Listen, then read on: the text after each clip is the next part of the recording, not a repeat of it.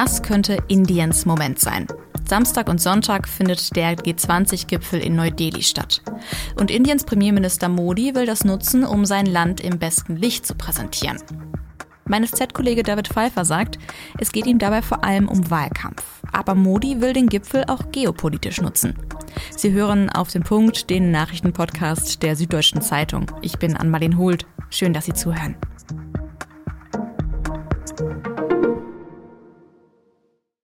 Wer durch Indiens Hauptstadt Neu-Delhi läuft, kann die Plakate eigentlich nicht übersehen.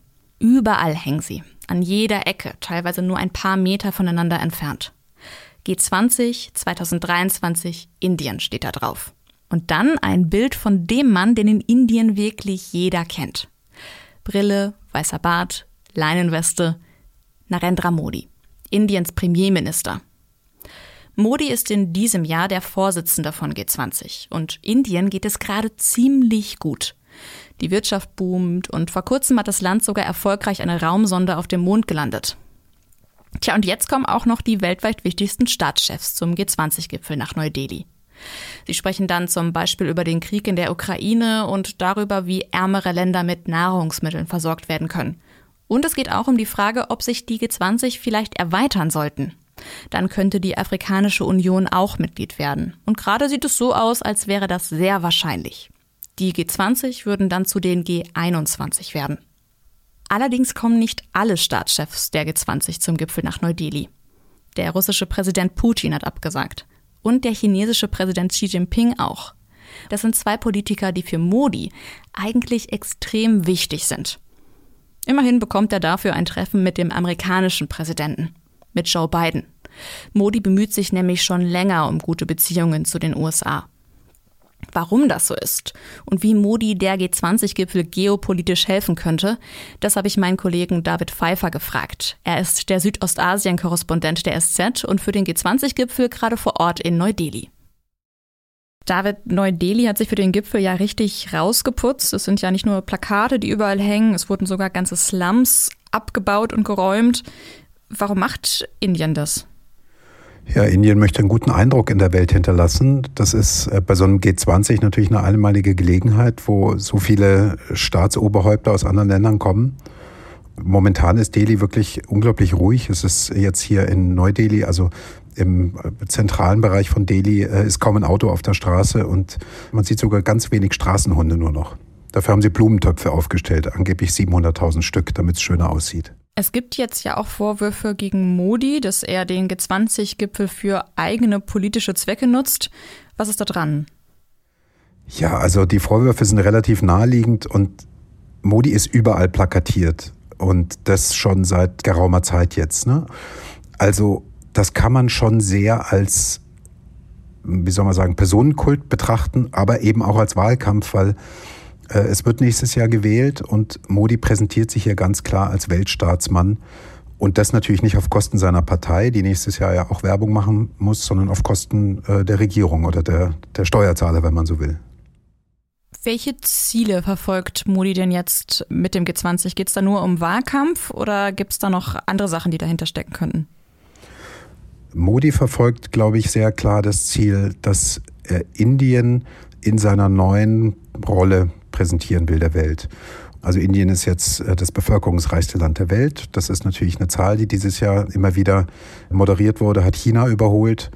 Das allein ist ja noch kein Gewinn, aber Indien verfügt eben auch über sehr viele junge Menschen, die gut ausgebildet sind, über Informatiker, Ingenieure, über ganz viele Leute, die auch im Ausland arbeiten. Also sie sind hochqualifiziert häufig, schicken sehr viel Geld nach Hause.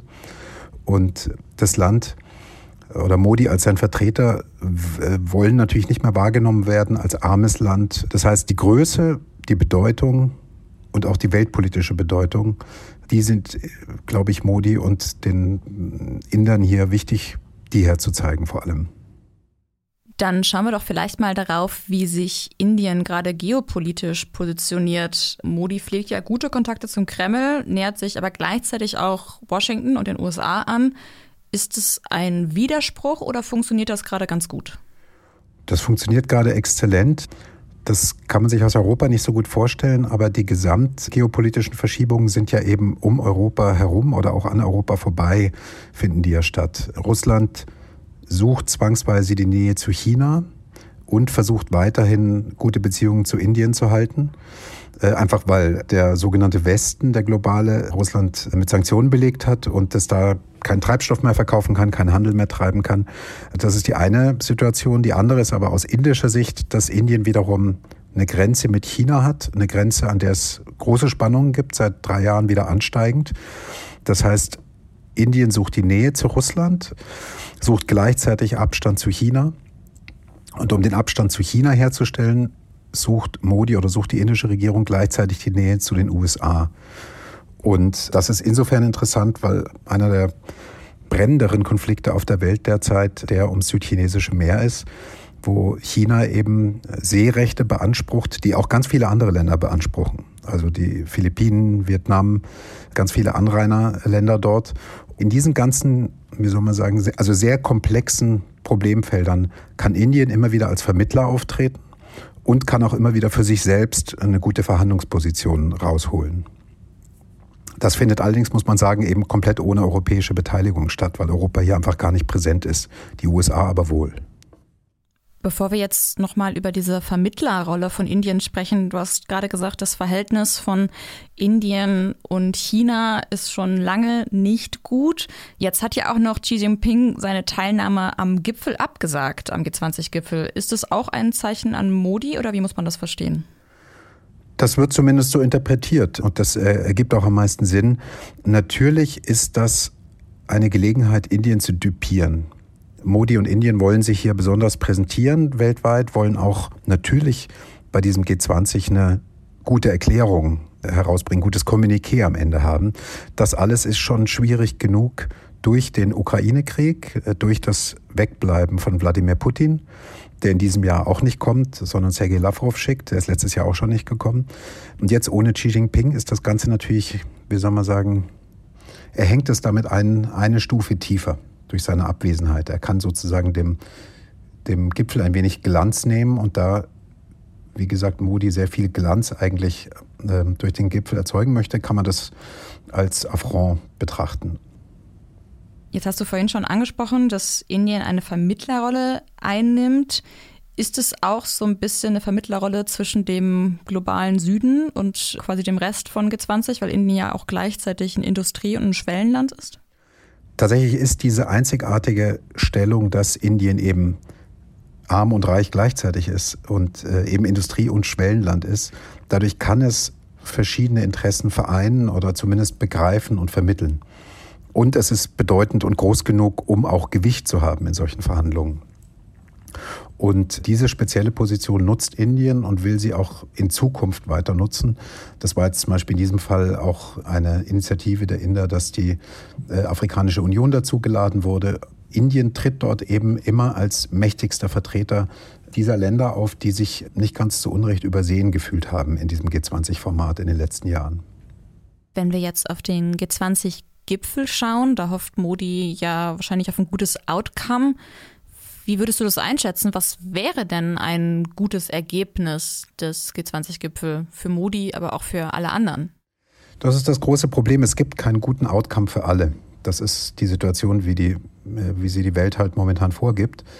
Es ist jetzt die große Frage, ob es eine gemeinsame Abschlusserklärung, ein gemeinsames Kommuniqué dieses Jahr geben kann. Das war letztes Jahr auf Bali schon relativ schwierig, etwas zu formulieren, was alle Länder unterschreiben konnten weil zum Beispiel die europäischen Länder immer noch sehr darauf achten, dass der Krieg in der Ukraine da ordentlich verurteilt wird. Das sehen nicht alle Länder, die hier sind, so. Äh, manchen ist es schlicht ein bisschen egal, andere beurteilen die Lage schlicht anders. Deswegen wird an dieser Frage womöglich ein Abschlusskommuniqué scheitern. Die Inder versuchen das damit zu lösen oder die indischen Sherpas damit zu lösen, dass sie ihre Themen sehr weit nach vorne schieben, bei denen man größere Einigkeit erzielen kann. Also das sind zum Beispiel Klimawandel, ne, die Probleme, die das mit, mit sich bringt. Die indische Regierung legt auch großen Wert darauf, dass man über Lieferkettenproblematik, über äh, Nahrungsunsicherheit überall auf der Welt spricht. Und das sind natürlich alles Themen, wo die Europäer auch mit unterschreiben könnten. Ne? Die Frage ist, wie, welche, wie man seine eigene Agenda damit äh, mit verarbeitet kriegt. Und die Frage ist vor allem interessant für die Europäer und für die US-Amerikaner. Danke dir, David, für deine Einschätzung und wie es dann läuft beim G20-Gipfel. Das werden wir dann ja am Wochenende sehen. Genau. Danke sehr.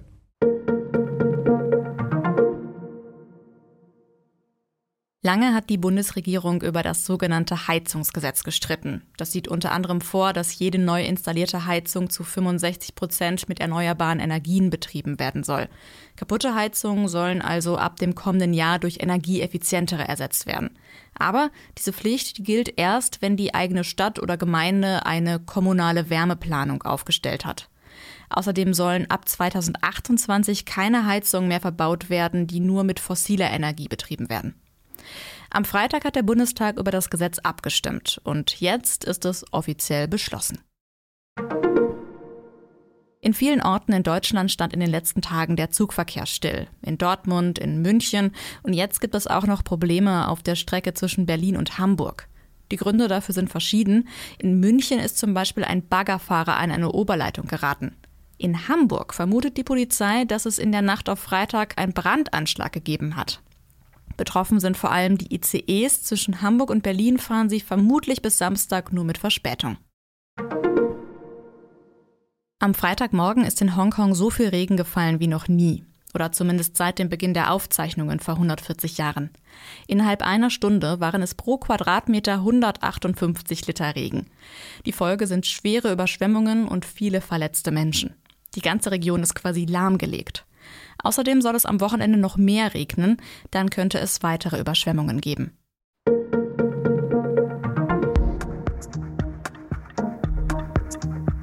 Letzte Woche haben wir bei Auf den Punkt darüber gesprochen, dass in Deutschland gerade überall Lehrer und Lehrerinnen fehlen. Ich verlinke Ihnen die Folge nochmal in den Show Notes.